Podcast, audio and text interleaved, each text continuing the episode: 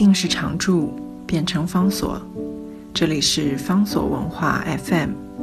在阅读方式不断创新的时代，谈共读，是因为我们相信，当我们在阅读时，也同时在被阅读。在今天的节目当中，为大家介绍的这本书是 Jonathan Spence 施景谦他所写的《大汉之国》。《大汉之国》呢，它的副标题叫做《西方眼中的中国》（China in Western Minds）。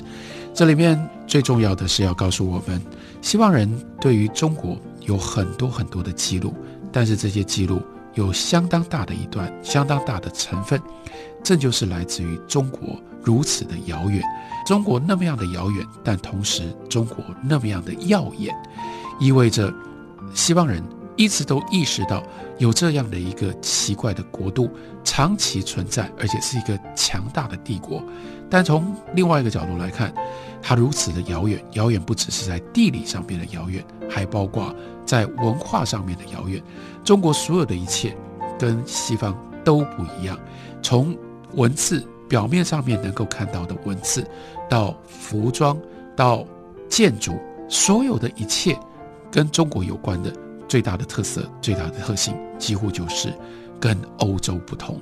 也就因为这样，这遥远却又耀眼，让人躲避不过去的中国，就在西方人的心里面，长期以来几百年、上千年，刺激出各式各样的想象。因此这本书。重点不在于教我们如何认识中国，也不在于去记录西方的汉学界如何了解中国、研究中国。他特别选的都是非常非常有趣，几乎是没有到过中国，也没有正式做过中国的实证研究的这些人，他们所写出来笔下的中国。这里有好几个了不起的大作家，像是卡夫卡。卡夫卡曾经写过《万里长城》，他的《万里长城》设定在遥远的中国的背景底下，而且呢，他选择了一个去筑长城的工人，用他的第一人称的自述，然后来显现长城在他们的心里面到底是什么样的意义。这个意义，坦白说，跟中国无关，而是跟当时在捷克，在布拉格。用这种方式思索人类存在命运的卡夫卡，他的个人有着更密切的关系。例如说，在中国长城这个小说里面，特别提到一件事情，那就是中国的国土幅员广袤，大到不可思议、不可掌握。这就是中国留在欧洲人，像是波西米亚的卡夫卡，他的心里面最特别的一件事情。那么庞大的一个国土。因而就引发了我们究竟用什么样方式来理解地理，以及地理相关的人的命运，还有人的遭遇。这段话是这样说的：我们的国土幅员广袤，就算用虚构的故事都没办法比喻的恰当，连天幕都几乎盖不住它。北京不过是其中一个点的大小，紫禁城现甚至连一个点都不够格。不过就另外一个角度来看。紫禁城里的皇帝权力却是凌驾城市所有位阶之上，这也是举世公认。但是皇帝身边总是围绕着一帮贵族和朝臣，他们才气纵横，但身份暧昧不明，在中仆和良友的伪装底下，其实包藏着恶意与敌意。他们形成一股反面力量，与皇权抗衡，日日夜夜想方设法，企图用毒箭这样的阴谋。把统治者拉下宝座，帝国是永垂不朽的，但皇帝却可能在王位上摇摇欲坠，甚至跌落。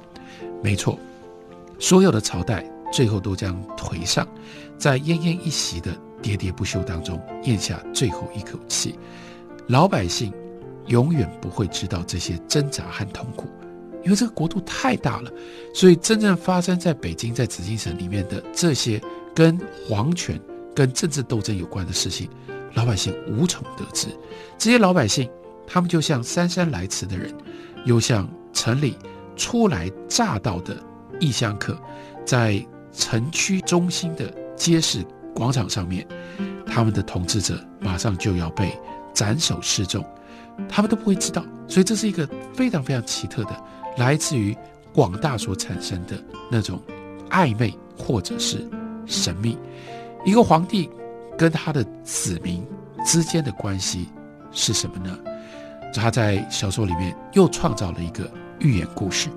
寓言故事是这样说的：皇帝下了一道谕旨给你这位卑微的子民，你这个在皇天浩日之下，卷曲在最雕远的远乡当中微不足道的一抹影子，但是皇帝却在他临终之际，在他的床上单独给你下了一道谕旨。所以呢，他这个谕旨呢要启程，要送出去。首先呢，是有一个拿着。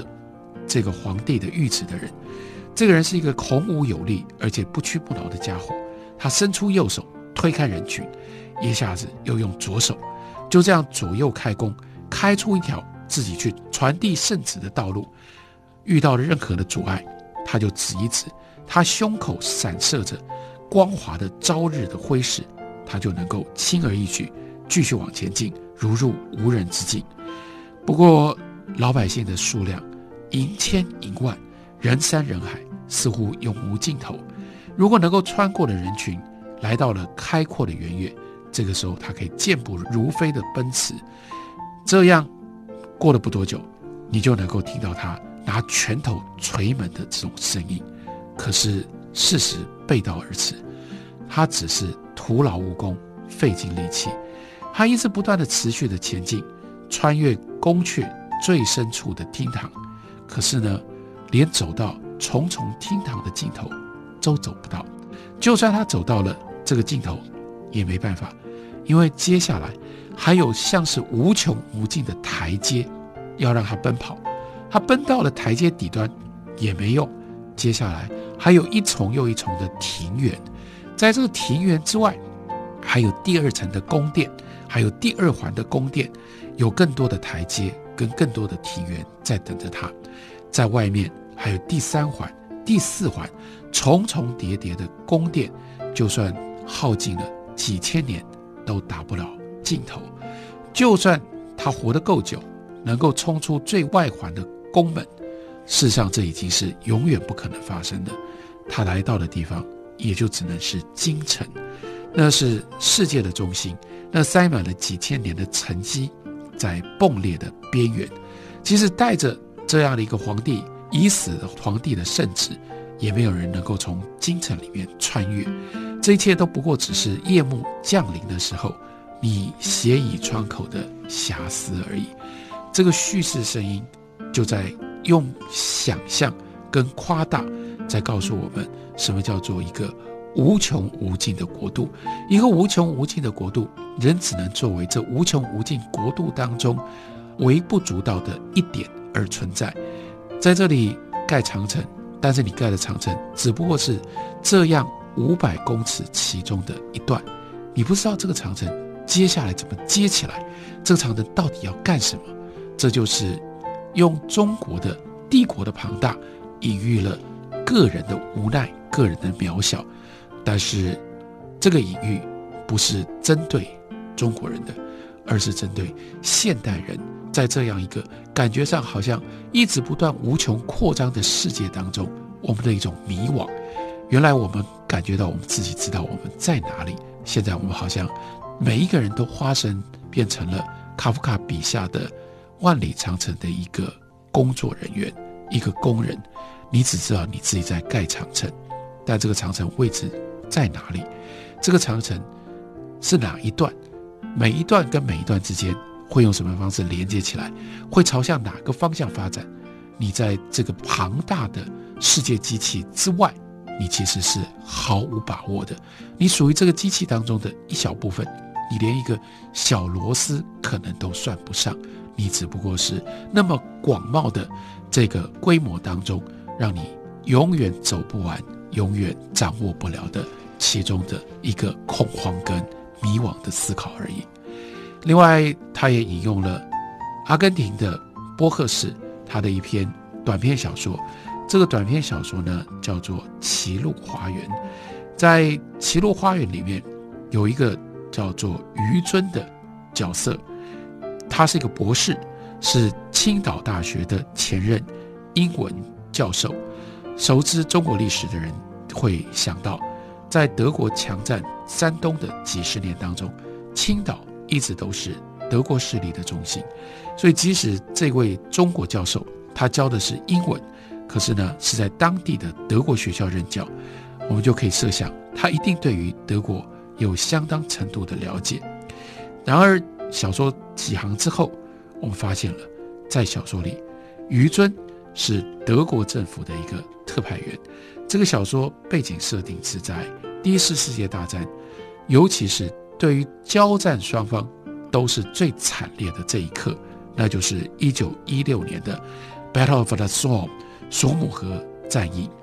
于尊或许是出于无奈，变成了间谍，因为他告诉我们，这身间谍的落魄屈辱是那个野蛮的国家强加于我的，我不会在意像德国那样的国家。不过于尊上场，最重要的是要引进有一种德国的花园，或者是欧洲的花园。那是一座迷宫一般的花园，别名叫做歧路花园。所以接下来他说：“我对于迷宫稍微有一些认识跟了解。我想到的是一座由迷宫而组成的迷宫，是一座蜿蜒逶迤又绵延不绝的迷宫，难怪过去，而且兼容未来。从某个角度来看，甚至蕴含了日月星辰。”这也是另外一种非常类似的中国的想象，因为中国那么大，所以所有的一切东西到了中国都被放大了。在欧洲的一座迷宫，到了中国就会被连成无限多的迷宫，以至于这个迷宫好像跟宇宙有着同样的规模，有着同样的意义。这是波赫士所写的《歧路花园》。